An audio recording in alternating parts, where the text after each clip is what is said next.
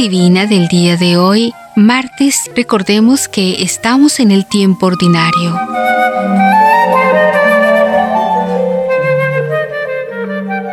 El Evangelio de hoy está tomado de San Mateo, capítulo 15, versos del 1 al 2 y del 10 al 14.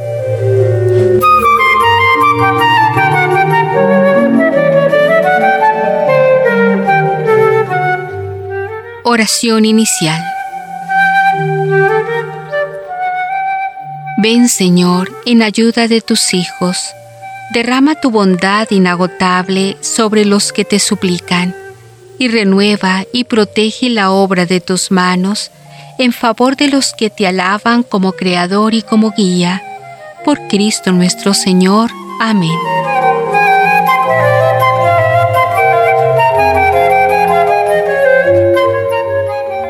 Lectura del Santo Evangelio según San Mateo.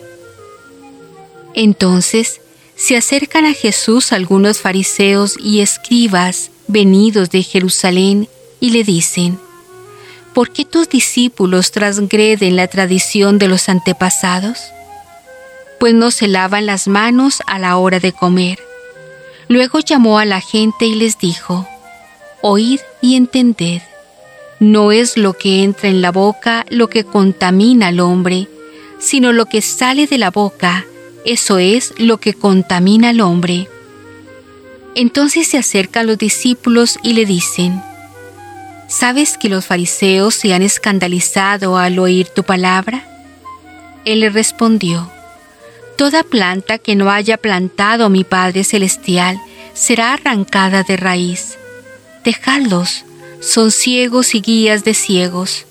Y si un ciego guía a otro ciego, los dos caerán en el hoyo. Palabra de Dios.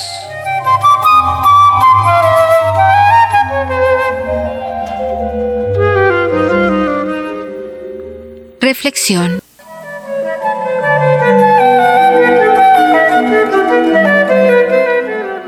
El Evangelio de hoy nos narra la discusión de Jesús con los fariseos sobre lo que es puro e impuro.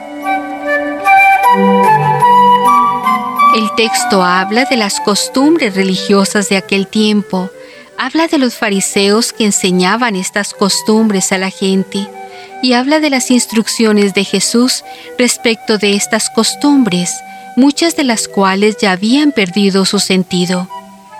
Aquí en el capítulo 15, Jesús ayuda a la gente y a los discípulos a entender mejor este asunto tan importante de la pureza y de las leyes de la pureza.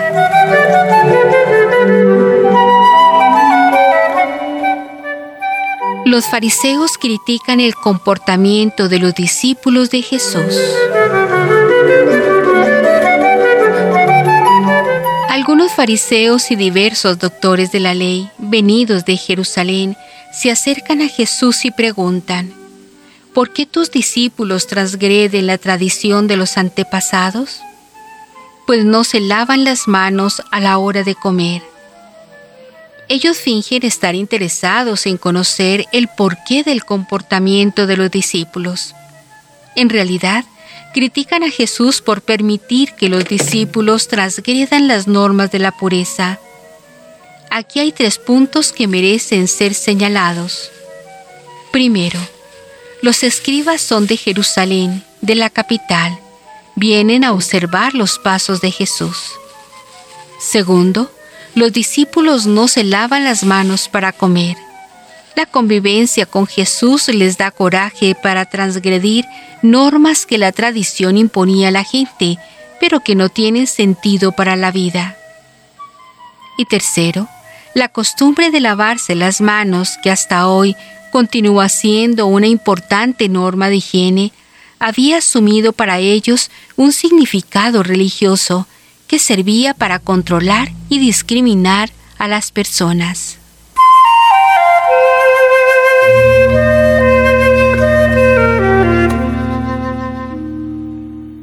La tradición de los antiguos.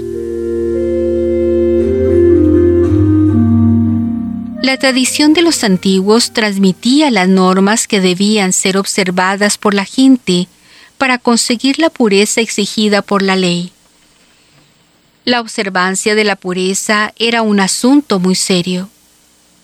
Una persona impura no podía recibir la bendición prometida por Dios a Abraham.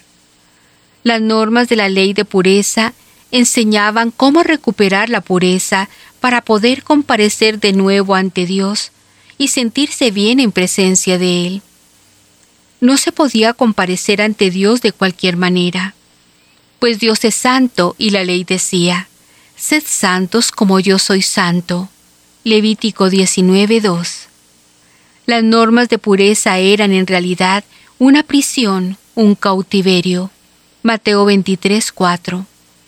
Para los pobres era prácticamente imposible observarlas tocar a un leproso, comer con un publicano, comer sin lavarse las manos y tantas otras actividades, etc. Todo esto volvía a la persona impura, y cualquier contacto con una persona contaminaba a los otros. Por esto la gente vivía con miedo, siempre amenazado por las muchas cosas impuras que amenazaban su vida se veía obligado a vivir desconfiado de todo y de todos. Insistiendo en las normas de pureza, los fariseos llegaban a vaciar de contenido los mandamientos de la ley de Dios. Jesús cita un ejemplo concreto. Ellos decían, la persona que consagrara al templo sus bienes no podía usar de ellos para ayudar a los padres necesitados. Así, en nombre de la tradición, vaciaban de contenido el cuarto mandamiento que manda a amar al Padre y la Madre. Mateo 15, 3, 6. Tales personas parecían muy observantes, pero eran solo hacia afuera. Por dentro el corazón quedaba lejos de Dios. Jesús decía, citando a Isaías, Este pueblo me honra solo con los labios, pero su corazón está lejos de mí. Mateo 15, 7, 9. El pueblo, en su sabiduría, no concordaba con todo lo que le enseñaba y esperaba que el Mesías viniese a indicar otro camino para alcanzar la pureza. En Jesús se realiza esta esperanza. Por la palabra Él purifica a los leprosos. Marcos 1, 40, 44. Expulsa los espíritus impuros. Marcos 1, 26, 39, 3, 15, 22. Y vence la muerte que era la fuente de toda la impureza. Gracias al toque de Jesús, la mujer excluida como impura queda curada. Marcos 5, 25, 34. Sin miedo a la contaminación, Jesús come con las personas consideradas impuras. Marcos 2, 15, 17.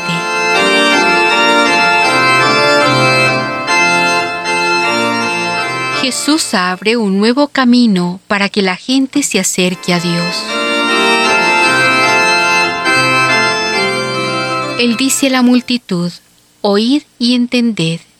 No es lo que entra en la boca lo que contamina al hombre, sino lo que sale de la boca, eso es lo que contamina al hombre. Jesús invierte las cosas.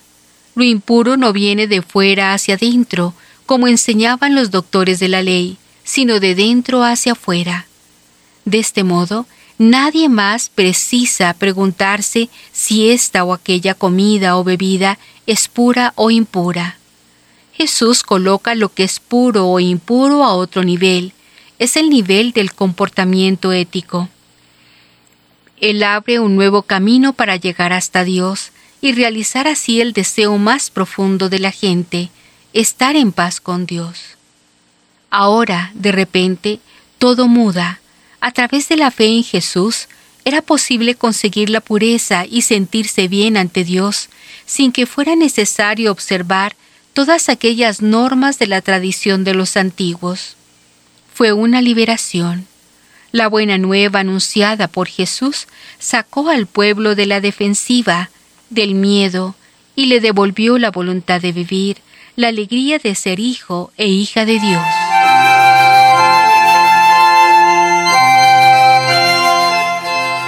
Jesús reafirma lo que dijo antes.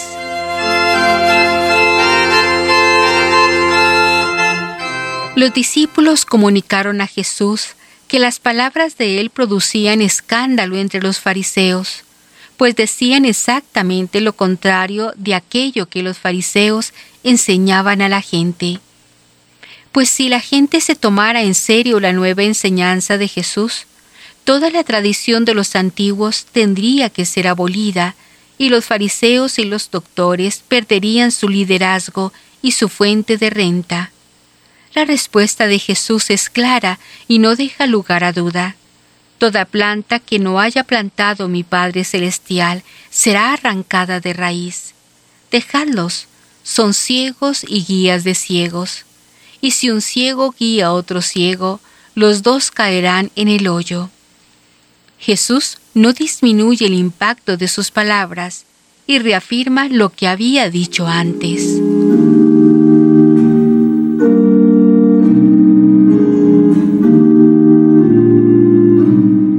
Para la reflexión personal.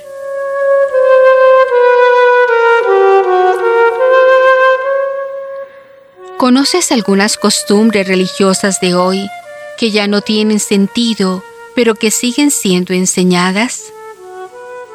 En tu vida, ¿hay costumbres que consideras sagradas y otras que no son sagradas?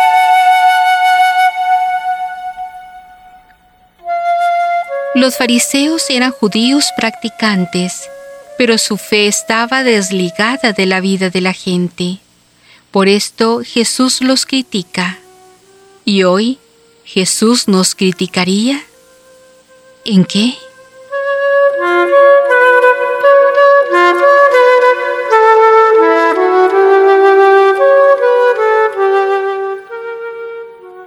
Oración final.